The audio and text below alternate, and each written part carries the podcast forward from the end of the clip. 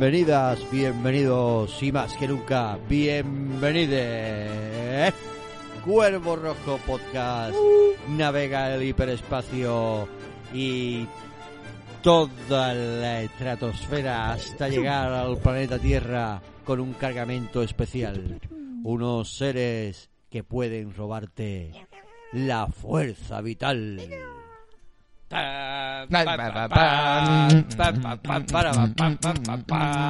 Que de tema. Bueno, aquí me acompaña Erasto Fulmen, Hola, bien hallado, capitán. ¿Cuánto tiempo? Un placer, eh. Humberto Buenas noches. Hay que buscarle un mote a Humberto, ¿eh? y aquí Fauli, Guardián del Laberinto, que hemos estado viendo Fuerza Vital de Toby Hopper. Em, la primera vez que la, la primera vez que la habéis visto, ustedes. Yo sí, sí, sí, efectivamente. Sí, bueno, yo también. ¿qué? O sea- que la había visto. Can, can, can, can, can. ¿os ha gustado la banda sonora, eh? Típico, sonora, típico, típico Golan Globus. De lo mejorcito que tiene, la verdad que... ¿Cómo no, se llama el, el, Es- el señor, es director de la música? Mancini es el autor de la banda sonora de esta película. Sí, señoras y señores. Estamos hablando de la película Fuerza Vital del año 1985, si no me mm, falla la memoria. Eh, dirigida por eh, Toby Hopper, como os he dicho. Es una coproducción inglesa-americana. Ajá. Y os, os- os doy un dato ya así de sopetón, de golpe, que el ayudante de dirección es Derek Cracknell. Guardaros ahí el, el dato, ¿vale? Hay un ayudante de dirección llamado Derek Derek, Cracknell. Cracknell. Vale. Un poco nombre alemán. me ¿no? la apunto. ¿no? O sea, Bueno, en No, la no. producción tenemos a los increíbles y fantásticos Joram Globus y Manehem Golan. Los increíbles de la Canon, la Canon, Pom, pom, pom, pom. la fantástica Canon. Tú dices canon. Canon. En la música, como no, Henry Mancini. Mancini, yo pensaba que era como la Orquesta Sinfónica de Londres, ¿no? En algún momento de la película. Sí, es que está la Orquesta Sinfónica de Londres dentro. Ah. Aquí la, la Canon no, no... Pero el autor es Henry Mancini, que se ve que el hombre se la ha currado. Y se ha pegado un temazo, un poco, de- un poco se la ha currado algo. Se le ha currado tanto como que Henry Mancini, no sé si os sonará de algo a vosotros, ¿no? os Suena de la, Pantera Rosa. ¿Eh, what? Me suena ese nombre, un poco italiano, pero... Bueno, pues en la fotografía tenemos a. Alan Hume y en los efectos especiales a John Gant. Que también bastante correcto. Entre mucho, mucho, Está guay. eh, porque hay bastante, ba- bastantes efectos especiales. Sobre todo, La primera parte en el espacio, en fin. Ahora, Está- ahora- está- ahora la está sinopsis. Está muy bien, está muy bien. Para el año 1985 está muy currada la cosa, desde luego. Está guapa. Sí. en el reparto tenemos a Steve eh, Rallisback como el coronel eh, Tom Carlson, el Can, can, muchachote, can. vamos a decir el muchachote. Bien, bien. Eh, Peter Field como Colin Kane, que es el, el famoso eh, coronel que le gusta mirar. Coronel le que gusta le mirar. gusta- No, Guayer, yo, soy guayer. mirón, yo soy mirón. El de- Guayer. El investigador ahí que está esperando... Tío, la escena esa del masoquismo hay que comentarla un poco. Sí. Frank Finlay como el doctor Hans Faraday, que es el que va a descubrir todo el pastel, el, el cake. y el que y el que el, el interesado, digamos, por los límites de la ciencia, la vida después de la muerte. Ese, Se interesa por eh, esas cosas, sí. Y como la chica espacial tenemos a Matilda May, que Mat- aquí era... Matilda. Matilda May. Por primera vez en las pantallas de cine. Ah, Matilda, No, me, y por mira favor. que se estrena bien, la muchacha. Sí. Se estrena y por como derecho. no, hay una mención especial a uno de los actores que aparece, que Bien. se había dado cuenta que su inicio ya estaba en silla de ruedas. Magnífico. Ese ha sido el de lo mejor de la película. Tenemos a Patrick Stewart, Oh. profesor Xavier, El profesor doctor X. Armstrong aquí. No, no ha salido Trágico mucho final. papel, veo, de esta película a, la- a los, a los X-Men. Ya estaba calvo, Veo que- escena silla de ruedas, en fin, silla de rueda, todo. Ha, ha cumplido todos los requisitos. que si te leo la mente. Bueno, aquí tenemos la ficha, la sinopsis. Mira la sinopsis de la película, la que viene en la... Porque nosotros hemos visto la, la edición que hemos visto. Chico Humberto. es de, de, de 2016, como nos apuntaba antes eh, Humberto, es de Divisa, es de la compañía Divisa, y era Claro, el año remasterizada. 2016 porque, sí, porque era cuando le hicieron el homenaje a la película en Sitges. Ujú. Entonces la edición que está aquí es el, el La Sitges puntera, de- ¿eh? eh, que ya en su día también se presentó en los 80. Y bueno, métele la sinopsis, hombre. Eh, métele Está ahí- bastante escueta, pero está muy bien sintetizado. Eh, aquí nos dice, ¿no? Si podemos leerlo, es En una expedición espacial hacia el cometa Halley, se descubre una antigua nave espacial tripulada por un grupo de humanoides formado por dos hombres y una mujer. Estos atacan y asesinan a los astronautas mediante un beso, con el que succionan la energía vital de sus víctimas. Una manera de decir que... Poco tiempo después, los vampiros espaciales llegan a la Tierra desembarcando en concreto a Londres, donde se dedican a alimentarse de los humanos. Ujú. Coronel Torcansen es designado para destruir a los invasores. Ahí está, Ah, el muchachote. Está descarado. Un poco escueta, un poco escueta la... Ha empe- ha empezado argentino y ha terminado...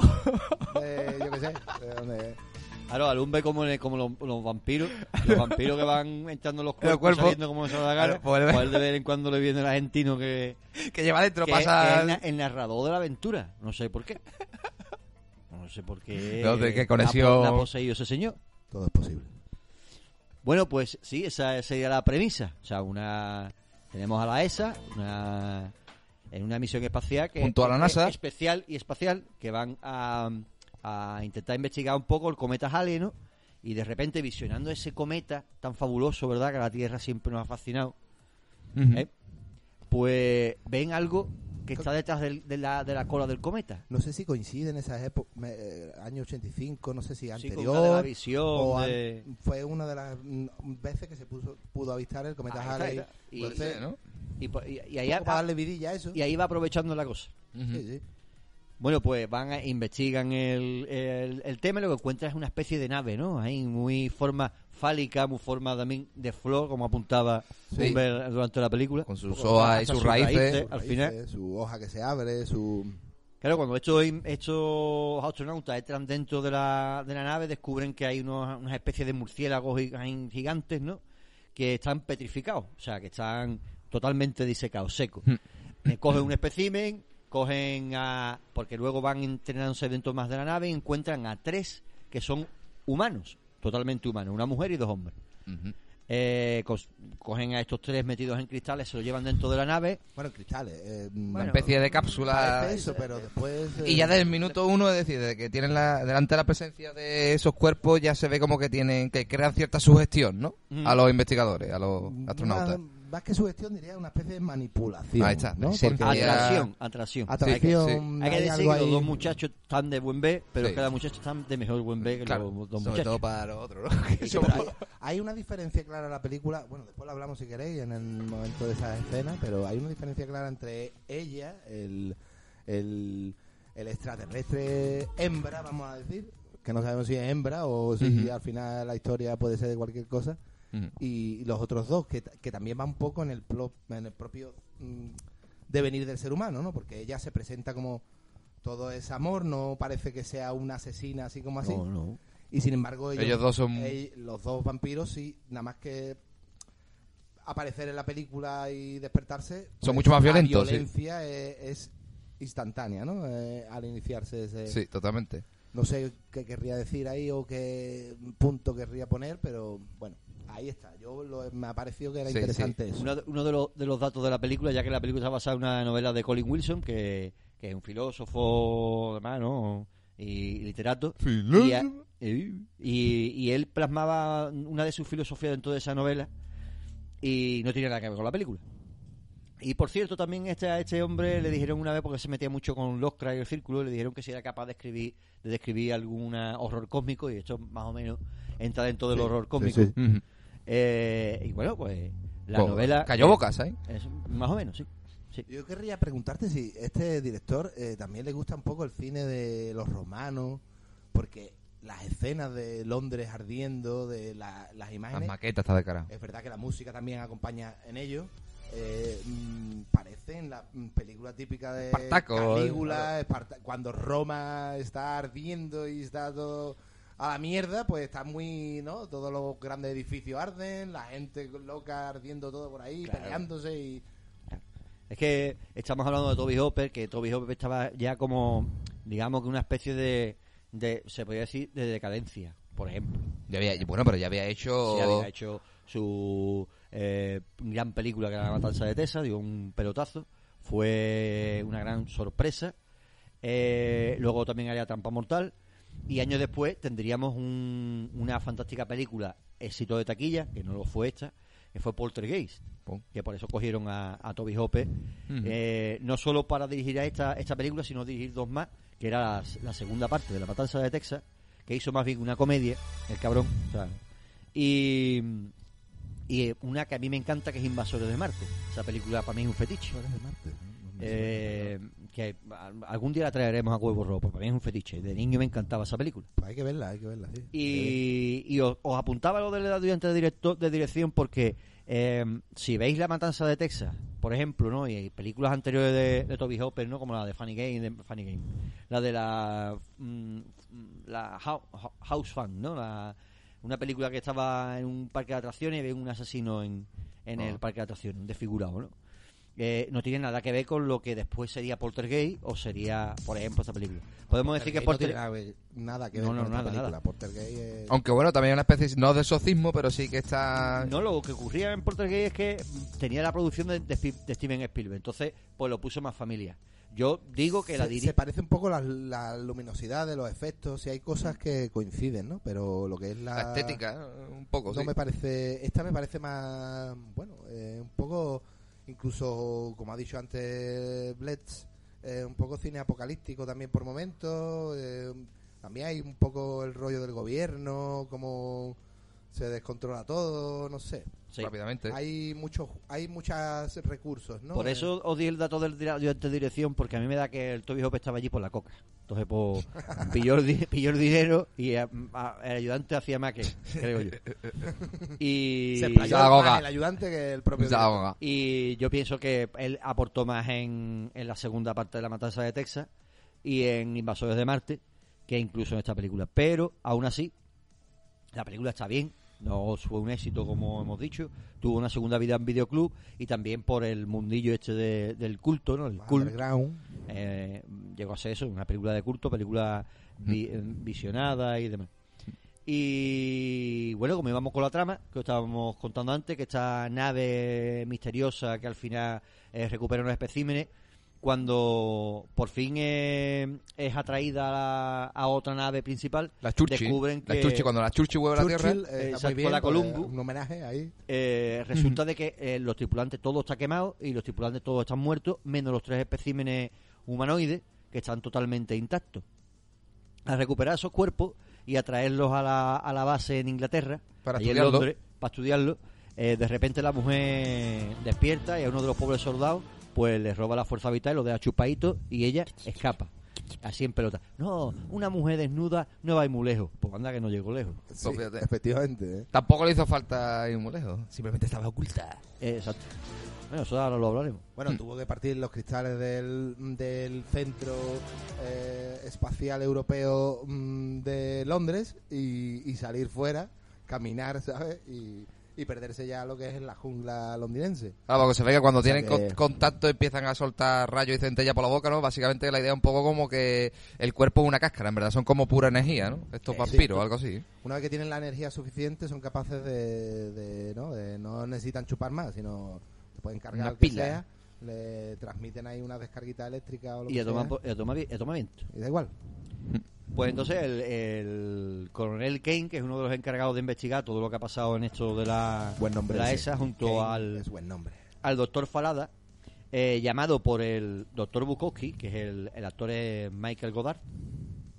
Al- lo llaman para decir, mira, que esta tía se ha despertado, que, que ha atacado aquí, ha atacado allí, ¿no? Investigando e investigando, de repente en Texas cae una cápsula, una cápsula que venía de la nave. Y ahí estaba el coronel Carlsen. Can, can, Ese can. hombre, cuando llega, les cuenta la historia de que la nave, los tripulantes estaban volviendo locos, O sea, uno por uno. una especie de. ¡pum! De Ahí está, repente, una Cu- aura cu- cuenta una historia que una yo- cosa que no, ha- que no parecía que es posible, pues de Sí. repente uno sobrevive, Claro. de repente. Ahí, ahí, Yo, yo debo decir Que sospe- sospeché cápsula. un poco, ¿eh? Humberto. poco sospechoso, Sí, desde el principio escuchamos la historia pero oye, él esto la cuenta así, el, el está ahí como diciendo... no, no, y- no está contado toda la verdad. Sobrevivido, tuve que hacer lo posible Claro. para salvar la Todos Tierra. No quería murieron. que, los- que esto llegara al planeta Tierra. Tenía Vete que... han dominado. Claro. Y Uno se volvió loco y rompió las comunicaciones, en fin. la Lo hice por ella, después él confiesa que lo, hizo- lo hace por ella. Claro, ya cuando avanzamos poco- la película, ya es cuando él cuenta la verdad y dice que él lo hace para destruir todo, pero lo que no podía era destruirla a ella. mm, mm, ese ansia por estar al lado de ella era demasiado fuerte. O sea, los amigos estaban muertos y no le importaba, pero ella no. Ujú. Que la vea, sí, sí. Y hay un momento ahí un poco... No sé. Amor romántico, espacial.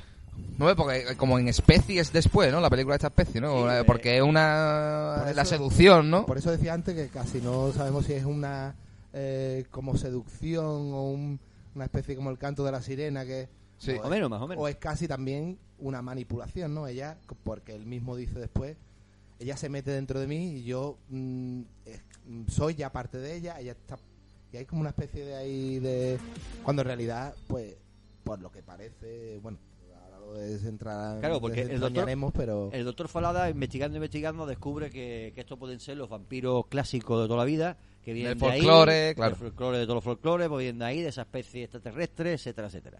y al final lo que hace es chupar la energía, ¿no? Eh, Eh, ahí está, chupan la energía, pero De las eh, distintas formas de vida que hay por el universo.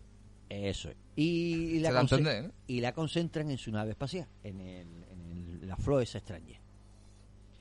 Después descubrimos que lo- los originales, los vampiros originales son capaces de pasar de cuerpo a cuerpo efectivamente. son los únicos. O sea, te- a ti te, te absorbe la energía, tú te quedas como una especie de zombie así chupadísimo, pero a las dos horas revive y necesitas energía. Entonces pues, la coges y si la coges sigues viviendo. Pero si no, terminas como los Te- vampiros que encuentran ellos. Te deseca, claro. Que estaban los notas por dentro, tenían arena, Sin, Tan sin nada. sequito. sin nada. No Ujú. hay nada en su cuerpo que es inerte, ¿no? Vamos a decir, se convierte en Mm, Puras ca- puras cascarillas. entropía. Todo esto que estamos diciendo así parece todo fascinante y, y tal, pero la verdad que en la película va pasando tal como así, o sea, tal como lo estamos contando, va pasando mm, de no de no pasar nada. Decía también a Gambaya que estaba aquí con nosotros y decía que ya que no pasa nada, pero llevaba 20 minutos la película. Pero claro, es que era el comienzo ahí explicándonos más es o la menos. impaciencia, la impaciencia. Pero de- luego. los jóvenes. De las jóvenes. Pero luego el cine de esto. los, de los años 80 no te dejaba pensar, ¿no? Te dejaba un poco de... Pero, de- pero que tiene bastante buen ritmo, quiero decir, los primeros de los que la, la o, sea, no me eh, pareció lenta la película. es que el primer- Después como el dominó, ¿eh? Después. O sea, hasta que llegan a la Tierra un cuarto de hora. claro. Vámonos que nos vamos. La película después vamos. Y- y de- pero, pero que no me pareció lenta en el sentido de que ese principio mm, está bien como está, ¿no? De hecho, hay un momento que, que ellos descubren los cuerpos, mm, tal, pasa algo, hay una luz, hay una movida. Y lo siguiente es. Llegan a, llegan a la Tierra o llega la nave a la Tierra de aquella manera, ¿no? O sea que, que ahí hay hasta un impasse, un corte. Sí, ahí como. Yo diría que como en, en montaje empiezan a, a unir piezas y la verdad que cuando ves la película te das cuenta de que un poquito va todo a sopetón, ¿no? Porque luego hay una imagen, cuando ya tenemos a Carsen aquí en la Tierra, lo sedan y lo mandan a dormir.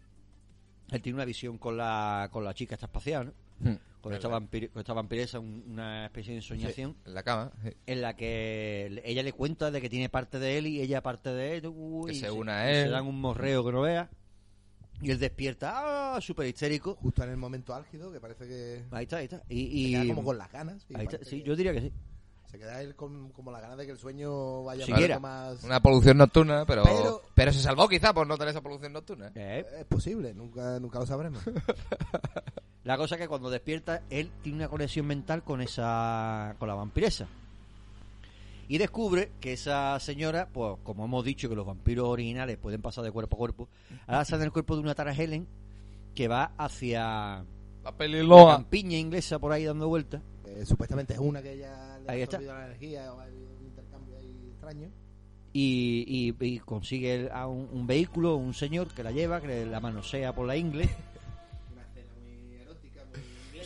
Sí. Son muy eróticas toda la escena donde está la alien hembra, ¿no? Como dicen ellos. o la Sí, sí, extraterrestre como hembra. la, la hembra todo el tiempo. Todo muy amoroso, muy... Los machos y la hembra.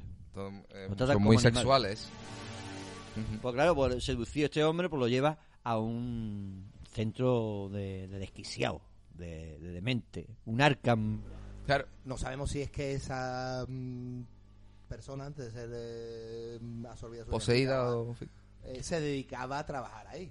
La cosa es que, no, es que, es que de hecho era... Sí, era una enfermera, ¿no? residente de ahí. Era una, enferme- Claro, claro. una enfermera, ¿no? Por eso digo que el, el montaje y todo va tan rápido que lo que digamos que, que podemos como espectador es que ella va allí porque sería un sitio fácil de conseguir energía, ¿no? Está en un hospital eh, mental. la gente está ahí, ahí está, su rollo está todo loca, Sí, sí. entonces nadie lo va a creer y puede absorber, va a poder... Una auténtica colmena Exacto, de puede ir absorbiendo. y, esto es fácil. Ruina. Aquí va a ser fácil. Ahí está. de hecho, hay una parte en la que dice, ella no quiere fáciles. matar, quiere porque si no la Claro. van a descubrir. Entonces allí sería fácil. Pero esto no te lo dice en la, en la película. No. Ni, Lo deja tú. ni hay una erisi que tú digas, ah, mira, pues esta mujer era la enfermera que iba para allá. No, no, no. Te entera cuando ya llegan, llegan, van a la...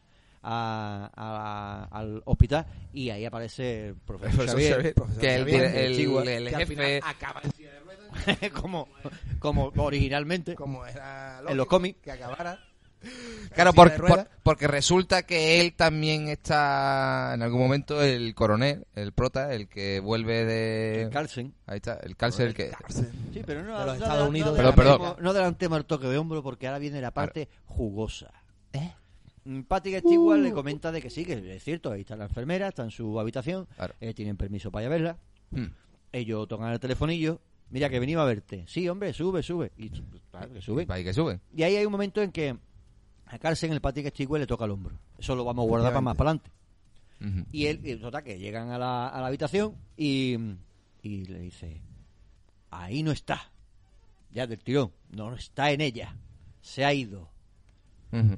Y ahí tenemos sabe, el momento, tenemos el momento turbio, que es cuando la está interrogando y él dice de repente, es como un asado masoquista, sí, sí. quiere que le pegue. Sí, sí, es verdad, es Sí, cierto. Sí.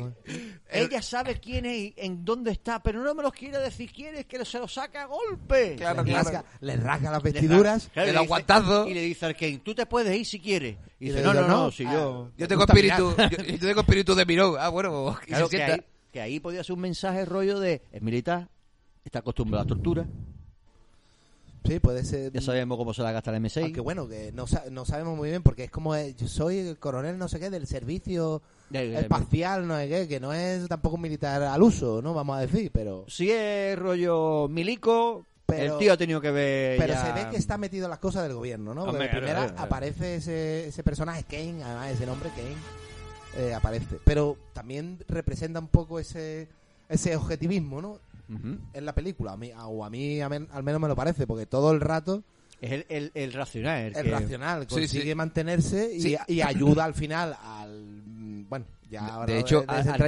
pero mm, ayuda al que tiene la problemática a ver eh, la realidad como es Claro, de hecho tenemos un- una, mucho antes de todas estas escenas, tenemos una, una, pa- una, una entrevista que tiene él con Falada, que es el, el doctor este, que él le dice, a usted lo que le gusta es investigar la muerte, le gusta saber el por qué, el cómo, cuándo. Claro. Es una cuestión burocrática para usted. ¿eh? Ahí está, y él le dice, pero ¿y usted dice, yo estoy mm, investigando la muerte en Claro. sí.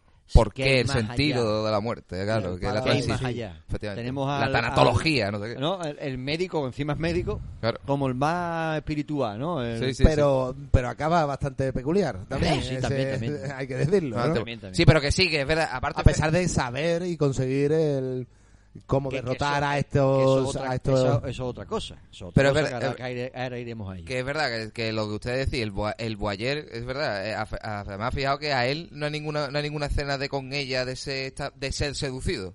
No, no, no, es no. uno de los es personajes- es aguanta ese Es, un, es coprotagonista, pero el nota no tiene la tentación nunca. Está- y está Bueno. claro que el deseo sexual está continuamente evocado con el personaje de la piba. ¿eh? Como y ha con dicho la Fari, escena de la masoquista. Como ha dicho Fali, él dice lo de mirar, pero que lo observamos, que a lo mejor simplemente es como en plan, no, no, déjame observar a ver qué, ¿Qué pasa que, que amigos que me lo pone duro. Porque a lo mejor no, no es como yo me estoy creyendo. De hecho, él creo que se da cuenta un poco que el otro también está manipulado y tiene un Algo cierta, cierta di- mm, problemática que, Mm, que no es dueño de sus actos. que no hay que fiarse de él. De hecho, pasa después más adelante, cuando ya está la, mm, el apocalipsis, pues, pues lógico, menos mal que está el puto Ken ahí Que es el que Y- va a salvar la situación. y con un coche, no, un Volvo rollo eh, Chungi. chungui, rollo de enterrador, ¿sabes? Para llevar un ataúd dentro, se, se recorre Londres para buscar Pasa. al otro que sin embargo lleva un coche del ejército De lo bueno. y, y arra- arrampla con todo, pues sí. va a buscarlo. Se, señalar también de esa escena, creo que también es importante, esa- ese diálogo está guapo, cuando le está haciendo el interrogatorio y empieza a meterle chutes de morfina. a- Bueno, bueno, vamos, vamos, vamos, a, más o menos por ahí, ¿no? vamos a ello. El, el- Cuando por fin le da la esa paliza a la, a la cha- a la chavala, Y saca la información. le saca la información, se va al Patrick Stewart al doctor y le dice, eh, tenéis a un tal no sé quién, ¿no? Y dice, ah, sí, eh, el asesino de niños. Y dice, lo tenemos encerrado porque se ha portado mal. Entonces dice, pues mira, vamos a coger morfina, vamos a, a- interrogarlo. Se dirigen a la habitación, Patri- el Patrick Stewart, ¿no? Este, el doctor Xavier, se dirige con ellos y en el momento que coge el cárcel la morfina y va a meterle el chute al supuesto pederasta o pedófilo, lo que hace es que se gira y se la clava a Stewart y ahí es cuando revelamos que en el toque de hombro él sintió la energía de la, de la piba dentro del Stewart. Entonces lo, lo pone ahí a chutes de morfina hasta que consiga hablar con ella y sacarla de su cuerpo No en un morfina. torbellino ahí. Creo que es pentazol o algo Primero de- la morfina, luego La dice morfina, que claro. lleva pentazol. Porque primero dicen morfina. Pero bueno, no sé si, si es un poco ahí extraño. la O sea, cosa es que Medicamentos para gente con problemáticas Claro. mentales. La cosa es que le meten unos digo que de- chutazos, que eso se lo met- me lo Dormir. meten a mí y yo no me levanto ya mañana. Y un poco se Le lleva, una dosis de caballo, claro. se, se lleva una dosis doble eh, Y triple. al final, como decía antes el blete, pero se lleva por lo menos tres o cuatro. El profesor Xavier, el pobre, claro, así acabó. Y bueno, Es cuando no, el- es, el- no es Magneto el que... Ahí está, Magneto no es el no que... es el que- una Ahí lástima el- que no salga el- también. Ahí el cárcel que está obsesionado con el con saber dónde está el cuerpo de ella. Porque está, sabe dónde está su energía, su mente, digamos, no su, su esencia, pero no el cuerpo. Y es lo que quiere saber. Pero, ojo, que eso tampoco en la película no ha explicado nada. Simplemente se ha metido en el cuerpo de una enfermera y no sabemos dónde está el cuerpo original de la piba. Efectivamente, eso te quería comentar antes, ¿no? Como, mm, porque al final, después también sale que, que si los mm, que hemos dicho antes que eran más violentos, los otros dos vampiros que aparecen en la nave, etcétera, mm, se, se meten en el cuerpo. ¿Cómo se meten en el cuerpo? ¿Cómo, qué, qué, cómo ocurre esto, no? Ahí hay el trasvase de energía lo vemos claro que hay una Intercambio Claro, es que de... to- todo, pero como los originales eh, se van cambiando de cuerpo claro, es que todo así. eso no lo, no lo se, no se ve No la sale. No Ojo, y al mismo tiempo, el cuerpo de la mm, vampira primigenia se queda en la Catedral de Londres en un Eso lo- momento eso lo sabemos después. absorbiendo la energía, ¿no? De Esto- Tokiski. De Tokiski. De, Claro, todo, eso- de todo el que ha sido manipulado o ha tenido Mm. interacción con los vampiros. A- Exacto, exacto. a- aquí- o con los ghouls, vamos a decir los ghouls porque me parece Sí. una... Porque podría parecer zombie o algo, pero sí. diría que son más como un ghoul, ¿no? Lo típico Pues es que hay, hay un montón de folclore la serie porque vampírica, ¿no? De, no sí sí es que hay un montón del de rebaño, ¿no? Eh, Es como un rebaño, una cosa extraña. Es que que si no- sirve de, de comida. aquí que nosotros que somos roleros y todo el rollo y sabemos de esa de esa, de esa índole pues como bien sabéis en muchos en muchas historias o demás el vampiro puede transformar a otro en vampiro de- depende de mil maneras. Hay incluso que dice que tiene que ser virgen eh, eh, pero el que no se queda como un el ghoul que- como un ghoul una especie de zombie que es entre vampiro y como el zombie clásico bueno no clásico como el, vampiro a veces, como el zombie de, veces- de, de George. Romero que se Sí, alimenta de la carne de, los de los muertos. Pero bueno, que que quería resaltar también de esta escena que aquí el espectador es cuando descubre que el coronel Carter ¿no? Eh, tiene una especie, pues eso, de sensibilidad especial, vamos a decirlo así, ¿no? O bueno, con el sueño, con el sueño, la pesadilla que tuvo que se comunicó con, el- con la hembra también, pero aquí ya es claro totalmente, porque aquí ya empieza a aplicar como hipnosis, a hablarle, sabe, entuye cosas. Y aquí Sí. cuando le- y, aquí- y claro, y se refuerza la idea de que en la nave, cuando murió toda su tripulación, algo ocurrió, que no nos está contando. Claro. Que lo sabremos También después. hay que, hay, que, hay que ver que es el primero que tiene contacto Con, eh, con en la primera sí. escena de la película. Sí, sí, el que baja al sitio clave, porque ellos descubren los vampiros secos o Sí. las cosas que... Y entran al final en un sitio y el primero que entra es él. Y lo primero que dice, me siento, me siento extraño, me siento mal, no sé qué. Con lo cual, y, y verdad que falta esa información, porque él cuenta varias versiones. en- durante la película cuenta dos versiones. Es que al Hay una principio justo versión de la... uno y una versión 2 de lo que, pa- de lo que pasa. La La- versión 2 la- en el helicóptero. Y además que es la verdadera. Y, se supone que... yo sí, sí, la, la- porque ya lo confiesa ya, él ya confiesa de que el acto que él tenía era que sabía que todo, todo, eh, estaban siendo manipulados por, los por los seres. Pero que había algo en él que le atraía más de ella y ella de él. Lo había como elegido a él para algo. Y eso le Entonces, por- torturaba, ¿no? y, eso quería, quería terminar con eso.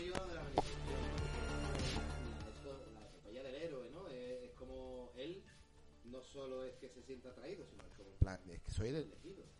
Ey, ey, ey. Durante. Hay un momento de la película que es el elegido, de hecho. Yo, podemos sacar aquí un, po- un poquito de, de, de analogía así que siempre las mujeres son las malas, Guillo. Que aquí la, la mala es... Eso es lo, el- que, es lo que te quería decir antes, porque. Pero aún así sale lo de. Digamos que puede... Pero al mismo tiempo. Es la destrucción, ¿no? Va a ser como la destrucción de. Sí, sí, en este sí. caso de Londres. y De Londres sea. y del mundo. Y el otro es como en plan, pero vamos a un fin superior. Y estar completamente Pero-. No, es que... Pero todo-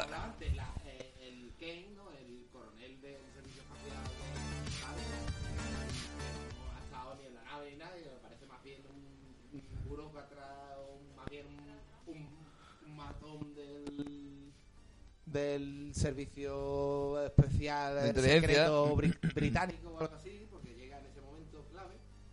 Mm, Pues el que al final corta el rollo, pero si no, no a lo mejor hubiera pasado algo mejor para, para la humanidad y para el propio Carlsen, ¿no? Coronel Carlsen de... Pero yo creo, yo creo que, que, que no, que es un poquito más sutil y está un poco más guay. No es que. Aunque Bueno, también puede estar ahí el tema de todas las mujeres o. no, pero bueno, y lo, lo, lo sí que es verdad malas, que- ¿no? Que son malas. Claro, ¿no? pero, pero yo no creo no creo que va por ahí. Y bueno, y los tíos son muy destructivos ¿no? y ella siempre jugando con el poder de seducción, ¿no? Eso, ese tópico está ahí. Pero, juego. pero yo creo- pero en verdad no, porque la cena clave es en esa cena, cuando le hacen el chute con el viaje al profesor Xavier, que le dice, claro, porque en verdad es eso, el cuerpo que tienen te da a entender que es como una es un caparazón, es como la cosa, adquiere el cuerpo de la forma de vida con la que entra en contacto. Y se lo dice, dice, cuando nos encontrasteis, yo eh, te leí la mente, incluso antes de que llegara la, nave, a, a- al- a la nave extraterrestre, la nave de nuestro protagonista, el Churchi, e- esas formas de vida ya sabían de la existencia de ellos. Entonces, dice ella que le leyó la mente al nota y leyó la. Y, y ella la, la construcción de como la mujer de sus sueños. De los deseos más profundos de él, de las necesidades, de las aspiraciones en forma de mujer. Entonces, el cuerpo de ella, la representación Ojo, física de ella, si- que es, si la- el, la- es el deseo del nota. ¿no? Que si la representación física perfecta de la mujer... Por eso le parece era perfecta, de él, dice. Era de él, ¿de quién era la, perfe- la, per- la perfección de esos dos hombres? Porque había un montón de tíos en la nave, ¿eh? Mm, interesante. Ajá. Sí, yo creo que más Hay bien... un poco de, de tu calva. Esto- homoerotismo. Esto, esto más bien hay que basarlo en la realidad. Ella le cuenta esa película. Mm, Quiero decir, que no hay que basarlo que sea mujer, ¿no? Sino que aprovecha, es un ente Claro, extraterrestre. claro, claro. Y creo que es lo que él quiere plasmar más bien. Y aprovecha ese rollo, es Claro. como en plan, Pon. me he hecho para ti y no Claro. sé qué. Pero la realidad es, no deja de ser como nos pasa al propio ser humano. Hay que adaptarse a las circunstancias, a los momentos. Y como extraterrestres ellos ven que se acerca una nave de estos, que eso para ellos, o por lo menos creo que es lo que quiere decir, es- solo significa energía. Exacto. Alimento, Poder ali- alimento. alimentarse de eso. Entonces, ella monta toda esa película, Claro. como está montada la película, por así decirlo. Como la vida misma. Y al final, mm, en el momento álgido, pues la cosa cambia gracias, yo qué sé, a esa, a esa mezcla de raciocinio, digo que locura. la y- novela no tiene nada que ver, que es más filosófica con ese rollo precisamente pues, de... pues seguramente la novela vaya se, se verse más en eso. Hombre, Lavi. Yo querría dar una opinión ahí que digamos referente a lo que es a lo que es el sentido ese. Yo ahí no entraría ni en género ni nada, sino yo entraría más bien en lo que es el guion. Igual que se ha elegido una mujer como atraer para poder conseguir a ese enemigo a su interés, que igual que podía haber sido la figura contraria, ¿no? Que digamos en el género, que fuese otro hombre. Y viceversa, que el militar fuese una mujer. Que es posible, vamos, es una forma que es muy plausible. Y que es una cosa que es muy natural, en ese sentido. Tenemos que darnos cuenta, en lo que es la naturaleza existe el macho y la hembra. Y no es que vayamos a censurar ni nada, sino quien dice el macho y la hembra, igual que si fueran dos hembras o dos machos. Todo lo que es... el- Me ha faltado un vampiro, un atraer- vampiro no binario, ¿eh? Ha el atraer a las personas, que digamos. Y nada más, vamos, esa es mi opinión. Me he tocado, comandante. sí, bien, bien, bien. Comandante Además- de la vida. él- es la visión de otro, de otro aspecto de, de espectador. O sea, él ha visto la película como, se, como se vio en el momento, que era verla sin saber nada y, y él, ha, él ha visto así, y muy bien. Y como decía yo, la novela es un- creo que va un poquito más sobre eh, temas filosóficos de que el cuerpo no es importante, sino otras esencias, etcétera, etcétera. De hecho, va saltando. Sí que es verdad que la carga, a lo mejor sexual de la película hay ciertos momentos mm, que está más exagerada o no, pero mm, realmente va saltando en eso. Es ¿no? como muy Es decir, trascendental, lo está diciendo, lo dice varias veces, una especie de amor muy espiritual, una cosa de otro. lo único que está claro es que eh, la mujer, eh, porque después hay uno, uno de los mm, eh, seres extraterrestres que es el que sobrevive, porque el otro lo ha matado el doctor ese, ¿cómo se llamaba? Falada, Falada ese, nueva chica en la oficina. con, con un arma especial que ha- él ha encontrado, un arma para los vampiros Es que eso es otra. espaciales y que dice tú, Sí, ¿dónde me ha llegado. eso? Ha llegado ahí, Ha de llegado repente. Eso, la- eso digo yo, ¿ese sujeto dónde sale? De He repente. descubierto su punto débil. Que no es en el corazón, ojo, Exacto, eh, no te equivoques, que, No, no. que esto no es como ponía en las Oye, novelas clásicas. Eh, además está en un que si, si estuviese aquí Danister no lo diría muy bien. Está en el centro, El en lo que puede ser el ki o el chakra, ¿no? Ese, que dicen los japoneses. central. Eh, exacto, el, el rollo más o menos como entre el ombligo y el, y el, y el pechito. Eh, déjale, El déjale el micro a Lucía, que tenemos aquí a Lucía, que Claro. no, no ha visto la película, ha visto eh, algo, ¿dónde pero no. Exactamente. ¿Dónde está, dónde está el punto? débil de los vampiros estos espaciales? No he visto la película, pero mientras tanto les estoy comentando por lo bajini a los que no están hablando. Y entiendo que ese punto que están hablando es el pleso solar, que es lo que viene a ser la boca del estómago. Yes. Lo que viene a ser el abdomen, ¿no? Ahí. La, la parte. la cavidad torácica. que controla todo, ¿no? Ahí la ha dado, ahí la ha dado Lucía. Que antes ha dicho ella también fuera de micro eso de Elena de Troya. Que, es que estamos hablando antes de eso, de la mujer la mala, ¿no? Bueno, a lo mejor no quería representar eso Toby Hopper ni la película. Pero sí que es verdad que la representación femenina, como tal, es porque tenemos un euro masculino y ponemos la- la- la- a la fémina como la femme fatal. Como en muchas películas estamos acostumbrados a ello también. O la mujer es la débil o es la femme fatal, ¿no? Mientras estabais comentando, lo estaba pensando dentro de la ignorancia en cuanto a la película, ¿no? Eh, como eh, esta chica de la que estáis hablando puede ser eso, esa, eh, eh, los tres sujetos estos, que lo que pretende buscar básicamente es el poder, de poder, Mm, y ya está, ¿no? ¿Qué pasa? Que dentro de la representación femenina eh, utiliza la seducción, como puede ser mm, todas estas muchas figuras femeninas que conocemos, yo que sé, Cleopatra, Por ejemplo. que, que mm, tiene poder porque ella nace donde nace, ¿no? Pero continúa teniendo poder porque se casa con... Bueno, hecho histórico, pero Sí, o como no, con Eva. Que no, que no tiene por qué ser así, pero bueno, conocemos la figura de la mujer que consigue poder gracias a, a su papo moreno. Esa- y además que este tiene el papo moreno, exacto. Claro, y a la vez, eh, lo que estabais hablando de los dos sujetos masculinos, que la herramienta que utilizan para conseguir su poder es la violencia. Eh, cuando de toda la vida se ha representado, o sea, se ha buscado el poder mediante las guerras o las peleas o ese alarde de testosterona. Digamos que los dos, los dos machos, como decía también Lavi, eran los encargados, lo- supuestamente, porque esto con el montaje ahí tan acelerado, son los encargados de detener o de empezar a hacer ese pequeño apocalipsis, mientras la otra va haciendo el centro de energía para llevárselo a, a la nave. Sí, también muy matriz, ¿no? Matriz, o sea, útero, útero que es una distracción. energético. Lo- los, mm, lo- el género hombre, en este caso de los extraterrestres que sale en la película, es una distracción completamente para el objetivo final, que es pues, convertir la Tierra no lo que es la en una base de energía para esos Para esos señores. extraterrestres, que serían unos vampiros. Que de hecho, mientras, sea. nuestros protagonistas estaban en el centro este médico con todos los cuelos, es cuando le avisan por, helico- por el helicóptero, ¿no? Yo que Londres Claro. está volviendo la peña loca. Y aquí viene la peor transición o el corte de la película más raro. Más radical. Con, con, con diferencia. Que es Sí, que sí, vamos, está teniendo una conversación, empieza a recibir mensajes por parte del piloto y en uno de esos dice que yo, escucha, mira que mira lo que pone en el parte, que dice el parte. El parte dice que Londres está ardiendo y, y, te ves la siguiente escena, una apocalipsis zombie, lo que tú decías al principio. Eh, como Pompeya cayendo por el Vesubio. Ahí, ¡ya! Y yo, cojones, encima ¿esto un montón de zombies, claro. un montón que- de zombies comiéndose a la- Calígula. una, una monja zombie, una monja zombie vampiro Sí, comiéndose sí, es a muy un... entrañable eso, pero yo creo que eso es muy ochentero. Eso Sí, son es muy esa Pero una de- transición muy brusca, la verdad, ¿eh? Esa Hombre. fue como la que más me ha sacado a mí de... El primer que yo. ministro eh, absorbiendo la energía de su propia secretaria. Yo. eh, en un momento dado de la, de la película, vamos a hablar con el primer ministro. Se va, vamos a solucionarlo todo. Ese, ese momento Ahí porque no estaba eso es Clinton, ¿no? Con la. Lebowski, ¿no? Es Eh, es. Ese momento es genial porque dice, dice aquí el primer ministro, ¿no? Se presentan así, ¿no?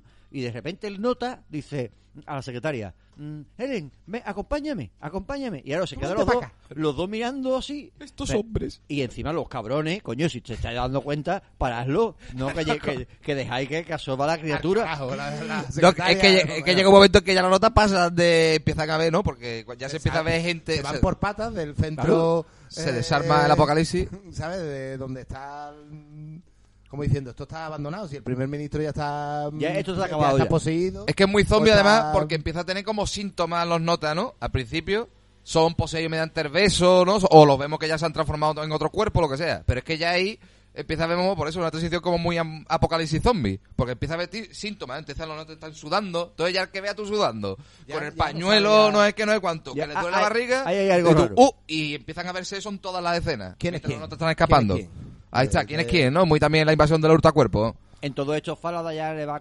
comunicando, como hemos dicho antes, ahí el punto débil, que tiene el arma definitiva, etcétera, etcétera. Que es una Y- espada, lo hemos dicho, una espada. Una espada, como una Excalibur, hierro forjado. una mini Excalibur. Ojo, que la espada, yo no sé si os habéis dado cuenta, pero tiene un.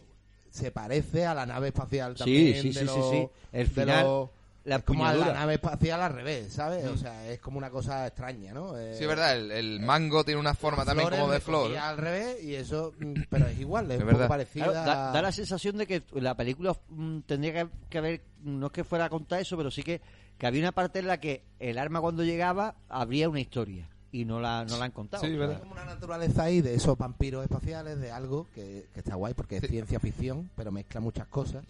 Y eso es lo que me ha gustado de la película también, que, que no que no se te hace... Sí, me, mezcla como muchos subgéneros o Que géneros. será que yo soy de los o 80 y de- me mola, no, no, si pero es que estamos hablando de la Canon y la Canon es el espíritu de los 80, que... mezcla muchas cosas y al mismo te la come con papa leña. No, hombre, claro. Y te gusta porque... ¿Tú dices por qué? Ahora, quizá en esa época pasaría desapercibida como mil películas más que salieron, pero... ¿Por qué? Patatas. Como dice siempre ese corte que utiliza Pac Fernández en sus vídeos. Patatas. Yo querría dar una opinión referente a lo que se ha hablado antes de la espada. La espada se puede ver como un símbolo, igual que anteriormente en otros guiones se ha visto lo que es el arma que se puede eliminar o se tiene que utilizar para acabar con los vampiros. Claro, la estaca ahí. Se usaba la, lo que era la, la bala de plata y se usaba un crucifijo o inclusive hasta lo que fuese una espada con un término de lo que fuese una cruz. Igual se podría relacionar. Yo también lo relacionaría también con lo que es el símbolo de la espada a la historia de lo que era la espada de Excalibur Ahí, ahí, ahí. que era como un- la dama una cosa muy especial en el sentido que se ve que llega una persona elegida Eso le gusta a los ingleses. y puede conseguir lo que es el, el extraer esa espada, ese arma, como una defensa de una cosa muy especial, como un don de un privilegio que digamos de esos dioses o esos mitos, ¿no? Y es Yo lo- basaría un poco más en eso. No, yo lo veo por esa parte en sí, un poco sobre, la- basándose un poco ese director sobre esa historia también, esa parte de querer hacer una mezcolancia con el Mm. tema del guion para que fuese más atractivo todavía en una relación muy continuada o muy consecutiva. Y es curioso que lo diga Lavi, que es un poquito... Está muy fino el, el comandante la vista fino. Vamos Hoy a tener visto la que, película, que formar parte oficial ya del Cuervo gustado. Rojo, ¿eh? Pero es curioso que lo diga Lavi, que es un poquito como el Van Helsing, el Van Helsing de, de Anthony Hawking en Drácula. ¿eh? ¿Eh? Es curioso que lo diga él, que, que sería nuestro Van Helsing. Sería no Thomas Helsing. Bueno, la, la cosa es esa, que mm, estamos ya en el clima de la película, Apocalipsis, Londres, por fin nuestro protagonista Carlsen va hacia la catedral a ver a su amada y estar con ella, esa vampiresa, No le queda y otra. el, y el coronel Kane va detrás de él con la espada, con esa mierda de coche, que al final termina el coche destrozado y él corriendo por A todo espada y Londres, pistola, va ahí a dos dando manos. pistolazos por todos lados. Claro, porque los, pa, go- pa. los ghouls se pueden matar fácilmente. Pero ah, los vampiros, Ahí los especiales, tema. Hay que darle con el cuando se encuentra con el De otro... hecho, en la puerta de la catedral se encuentra con el vampiro este macho y lo que, lo que hace que que, le clava la, la- la espada y vemos como eh, los haces de luz azul se vuelven rojos y vemos la forma original del vampiro, así, eh, muy espectacular. Sí. Y, y él entra dentro de la catedral y ve como Carsen, que ya se ha unido con la vampiresa, en esa, en esa aura de energía, está como en una especie de segunda dimensión así. De ¿no? lujuria y pasión. Yo, Ahí los dos en, Esa. Maravillosa. Y ahí Kane Está que, bien, le, que, que le, que le grita Carlsen, Carlsen, Carlsen, por favor, no te Claro, dando con cuenta el de lo que está calentón. pasando aquí. date cuenta Carlsen y le tira la espada Eh, y en y un tenemos, acto... eh, tenemos esa escena de, de heroica al final que es atravesar el cuerpo de la de la mujer y su propio cuerpo Pero para salvar el planeta. Pero fíjate que se va con ella, ¿eh? Se Porque saca, al final es lo que ella le dice, lo que pasa es que no se va... O sea, tiene la fuerza suficiente como decir que yo, vale, me voy Y contigo, ojo, pero... y ojo, que como vienen, De otra, pero de otra manera, No porque no, habías hace falta cargarse lo por planeado. planeta. ¿eh? exacto, y ojo, ojo, que como vienen, se van, porque eso tal como le da la espada, clava, se va, sale el Kane afuera, ve la nave partir y de repente culo. ¡pam! Eh, pam, ca- pam, ca- pam, ca- pam, ca- pam, pam, pam, pam, pam, y termina la. Que por cierto, espérate, voy a... No, sabemos qué ocurre con Londres, qué ocurre con Londres después, que No, no, nada, nada. el primer ministro este que muere durante toda... El Ah. primer ministro, el ministro de, Del interior que muere ahí. y no pasa nada. Eh, de- de- de- el primer ministro que está poseído y la, tampoco rei- pasa la nada. la- la reina está perdida y la reina ni se La menciona. reina no, no existe. El, el Reino Unido es una república. Ahí estaría Lady Di también, viva. Esa época sí. Yo me gustaría decir una cosa, pero en plan guasa, ¿no? En el sentido de que... Más guaso ¿no todavía. que ahora mismito ese señor que hizo ese guion tuviese algún conocimiento de bolsa o algo referente de cara a un futuro con ese en la cuestión de ética que salga hoy actualmente en el 2022 tan caro no sería una cosa intrigante un poco Sí. por ver por ahí De hecho, el guion es de Dan O'Bannon, uno de los guionistas de Dan O'Bannon, que es el, el guionista de, de Alien y el director de la mm, fabulosa La Noche de los Muertos Vivientes. Bueno, la, la divertida Noche de los Muertos Vivientes. El Retorno de los Muertos Vivientes, que es de Return of the Living Dead, la primera. Genial. Gui- Guionista y director de esa película. Genial, genialidad. Y aquí, hombre, mm, el guion no está mal, pero como os digo, el montaje y toda la historia va como muy acelerada. De hecho, el programa no está saliendo tan acelerado y tan tal. Como la película. es que- como la película. Porque mm, todo va sucediendo como una cadena de acontecimientos, como lo decimos. un- un- eh, la nave llega, que es la primera pieza de- del dominó. Toda la figura del dominó está puesta. Ahora llega detrás del cometa Halley. Exacto, y tal como llega ¿Sabes? el cometa Halley a Londres y ya llega la nave, ya han hecho el clear, la primera mm, pieza del dominó, y empezó a caer todas las piezas. Y esto ha ido increciendo, pero po, po, po, po, po, po, No parar. Y así un no parar. De hecho, hay- eh, hemos llegado a la, a- a la hora y diez minutos y ya... Se había liado el taco ya, gordo. pasado de todo. en- Una hora y media durará, ¿no? Una- Mm, sí, una hora y cuarenta minutos, pero es que los 20 primeros minutos es lo más lento Sí. y luego después A saco. eh, a saco Paco. Sí, sí, sí. saco Paco y como he dicho, tal como vienen, han venido, la han liado Y se van, y y se se van. Y, el, y ya está. Clásico. Que de hecho, mm, el acto, que ya lo, eso lo pondremos en, en, en edición, no te coma el coco por, por, por ponerlo ahora. ¿El qué? ¿De qué te sonaba a ti la banda sonora? Que es Henry Mancini, vuelvo a repetir. Acordaros de la Pantera Rosa. no- ¿Y a ti de qué te sonaba esa? Porque me sonaba una cosa, vamos, y ahora efectivamente en el, en el montaje, cuando lleguen estas ondas sonoras al planeta ese llamado ridículo Tierra, eh, eh, meteremos, le diremos a madre que meta el tema este del... Porque me sonaba un tema de un videojuego, que es el Baldur Gate. Baldur Gate. A mí que me encanta el Baldur Gate. Y hostia, es el tema de Baldur Y Gate, ese- el, tema se, el tema se llama eh, I Take It, Take It, I Take It by Assassins. Que deduzco que será algo así como atacados por asesinos.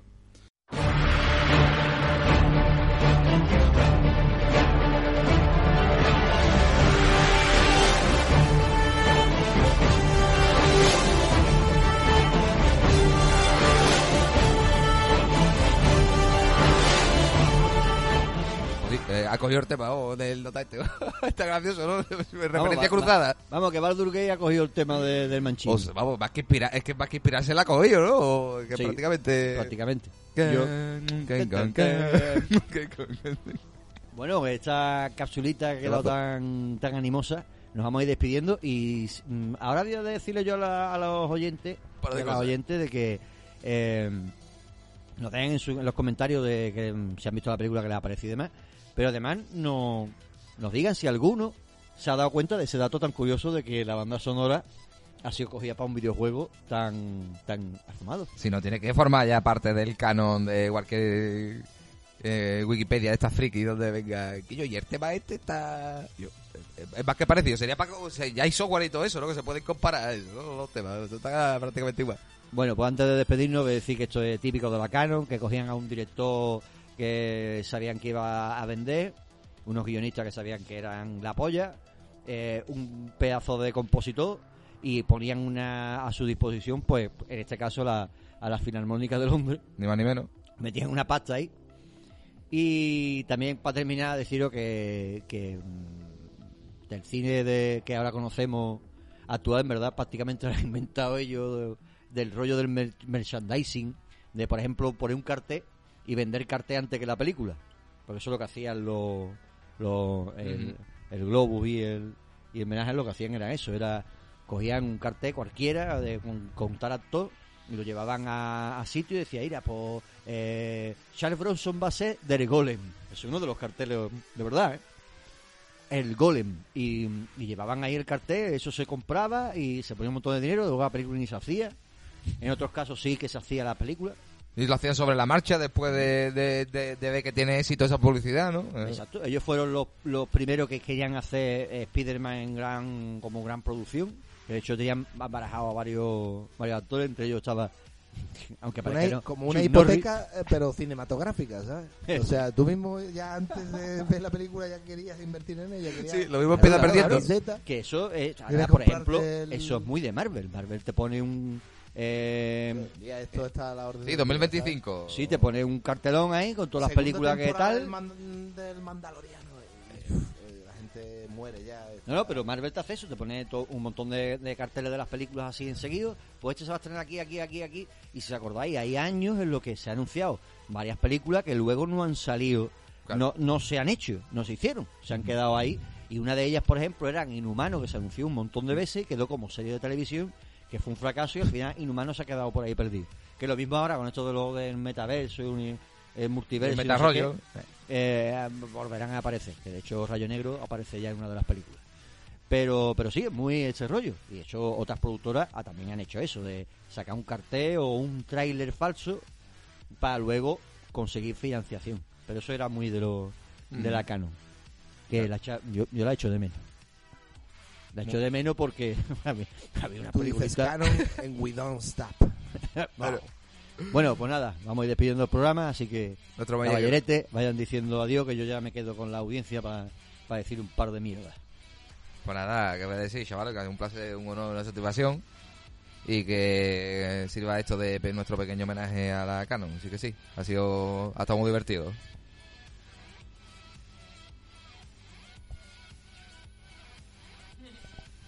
Eh, bueno, pues nada, eso. eh, muchas gracias a todos por escucharnos. Y ha sido una película interesante, divertida, entretenida. nos puede quedar una, una, una idea importante de la película, que lo- los ajos no valen para nada con los vampiros, que es importante eh, sobre todo lavarse entre los dedos de los pies cuando te duche y sobre todo mm, alimentarse bien, porque a ningún gordito le absorben eh, todo lo que son absorbidos, se quedan se quedan canijitos, pero antes ya estaban canijos, ¿no? Eh, Con lo cual, Sí, es gordito. muy importante para que los vampiros no te, no te maltraten. Yo como invitado quería avisar en parte en sí a esta ciudadanía sobre la conspiración que tienen que tienen que digamos estos señores de este programa Cuervo Rojo sabéis que Cuervo Rojo ha formado una sociedad como un psiquiátrico, salud mental y la enredadera. Son alienígenas. No fiarse de ellos. Yo estoy infiltrado como invitado siempre. Falusi es el cabecilla de ellos. No confía en esa emisora. Cuervo rojo.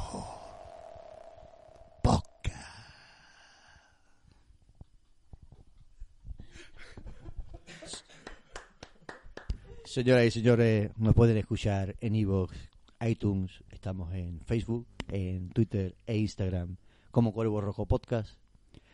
Y como muy, muy bien ha dicho nuestro invitado, nunca se fíe de nosotros y escucha Cuervo Raven.